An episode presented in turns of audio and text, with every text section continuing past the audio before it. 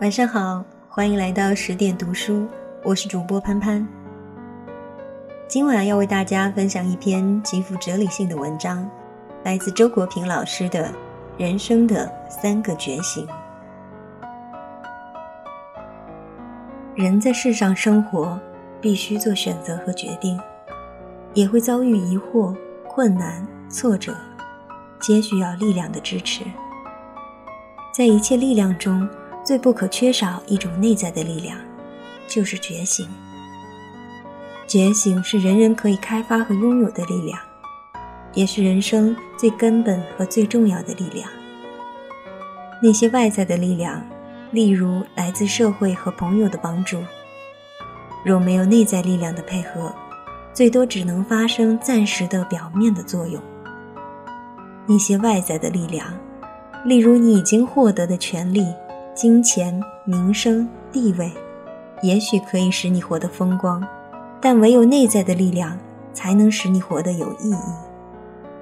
那么，让什么东西觉醒呢？当然是你身上那些最本质的东西，他们很可能沉睡着，所以要觉醒。我认为，人身上有三个最本质的东西。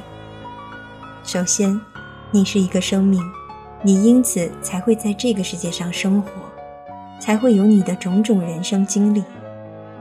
第二，你不但是一个生命，而且是一个独特的生命个体，并且能够明确的意识到这一点，也就是说，你是一个自我。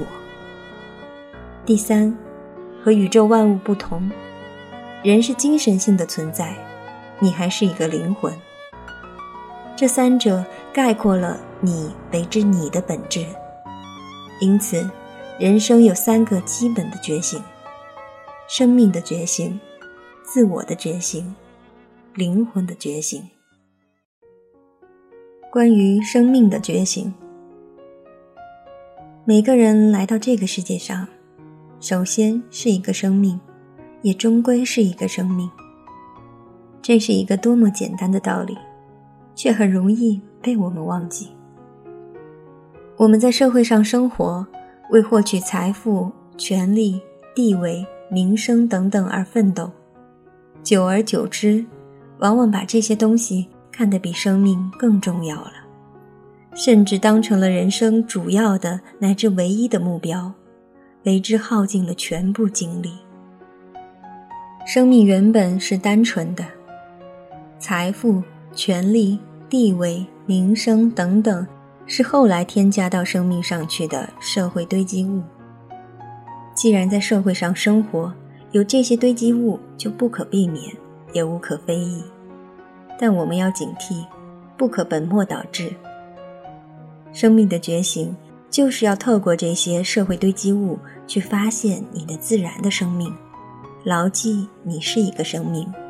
对你的生命保持一种敏感，经常去倾听他的声音，时时去满足他的需要。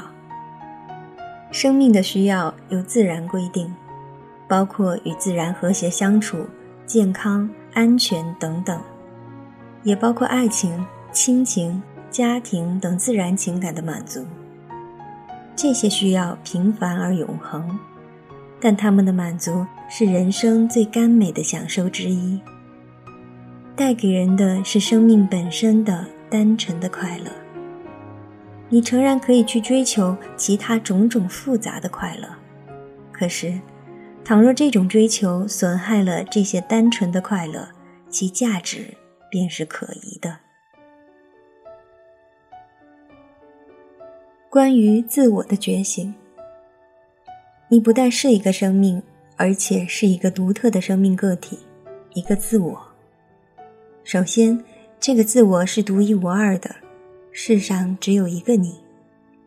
其次，这个自我是不可重复的，你只有一个人生。因此，对你的人生负责，实现你之为你的价值，是你的根本责任。自我的觉醒，就是要负起这个根本责任。做你自己人生的主人，真正成为你自己。成为你自己，这可不是容易的事儿。人们往往容易受环境、舆论、习俗、职业、身份支配，作为他人眼中的一个角色活着，很少作为自己活着。为什么会这样？一是因为懒惰，随大流是最省力的，独特却必须付出艰苦的努力；二是因为怯懦，随大流是最安全的，独特却会遭受舆论的压力、庸人的妒恨和失败的风险。可是，如果你想到世上只有一个你，你死了，没有任何人能代替你活。你只有一个人生，如果虚度了，没有任何人能够真正安慰你。那么，你还有必要在乎他人的眼光吗？一个人怎样才算成为了自己，做了自己人生的主人呢？我认为有两个可靠的标志：一是在人生的态度上自己做主，有明确坚定的价值观，有自己处事做人的原则。在俗世中不随波逐流，二是在事业的选择上自己做主，有自己真正喜欢做的事，能够全身心的投入其中，感到内在的快乐和充实。人生中有真信念，事业上有真兴趣，这二者证明了你有一个真自我。关于灵魂的觉醒。世间一切生命中，唯有人有自我意识，能够知道自己作为生命个体的独特性和一次性，知道自己是一个我。但是，无论你多么看重这个我，它终有意思。在人世间的存在是有限而短暂的，这就发生了一个问题：人生究竟有没有更高的、具有恒久价值的意义？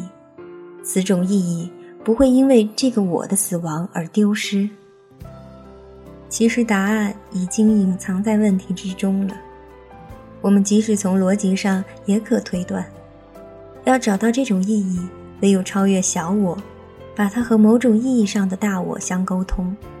那么，透过肉身自我去发现你身上的更高的自我，那个和大我相沟通的精神性自我。认清它才是你的本质，这便是灵魂的觉醒。灵魂的觉醒有两个途径，一是信仰，二是智慧。灵魂是基督教用语，用来指称人的精神性自我。汉语中“灵魂”这个词很有意思，可以拆分为灵和魂。和别的生命不同，人有自我意识。也就是有一个魂，在基督教看来，这个魂应该有一个神圣的来源，就是上帝。圣经里说，上帝是按照自己的形象造人的。其实上帝是没有形象的，完全是灵，所以魂是从灵来的。可是，在进入肉体之后，魂忘记了自己的来源。因此，必须和灵重建联系，这就是信仰。通过信仰，灵把魂照亮，人才真正有了灵魂。哲学不讲灵魂，讲智慧。汉语中“智慧”这个词也很有意思，可以拆分为智和慧。和别的生命不同，人有认识能力，就是智，因此。能够把自己认作我，与作为物的周围世界区别开来。但是，智的运用应该上升到一个更高的认识，就是超越物我的区别。用佛教的话说，是离分别相；用庄子的话说，是万物与我为一。这种与宇宙生命本体合一的境界，就是慧。智上升到慧，人才真正有了智慧。在我看来，信仰和智慧是在用不同的方式说同一件事，二者殊途而同归，就是要摆脱肉身的限制，超越小我，让我们身上的那个精神性自我觉醒。人人身上都有这样一个更高的自我，它和宇宙大我的关系也许不可证明，但让他觉醒，对于现实人生却是意义重大。